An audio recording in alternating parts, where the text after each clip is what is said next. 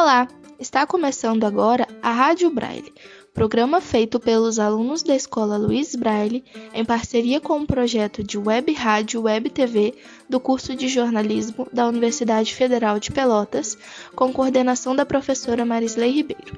Aqui na Rádio Braille você acompanha o Braille Saúde, em que os alunos da escola Luiz Braille trazem informações sobre diversos temas cotidianos relacionados à saúde.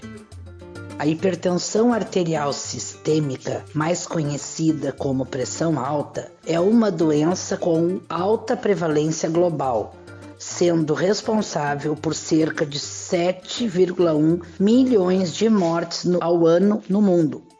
No Brasil, cerca de 30% dos adultos são hipertensos e esse valor pode chegar até 75% se considerarmos a população mais idosa. A hipertensão se caracteriza por níveis elevados e sustentados da pressão arterial acima de 140 por 90 milímetros de mercúrio, e a manutenção da pressão acima desse valor pode acarretar alterações em órgãos como coração e cérebro, além do aumento do risco de eventos cardiovasculares. Logo, entre os principais fatores de risco para desenvolver a hipertensão são idade maiores de 60 anos, obesidade, sedentarismo, tabagismo, alcoolismo e histórico familiar. Para todos os pacientes acima de 18 anos sem história prévia de hipertensão, é indicado o rastreio para pressão arterial elevada e se recomenda a medição da pressão a cada dois anos para os adultos com valores menores que 120 por 80 e anualmente para aqueles com pressão maior que 120 por 80 e menor que 140 por 90.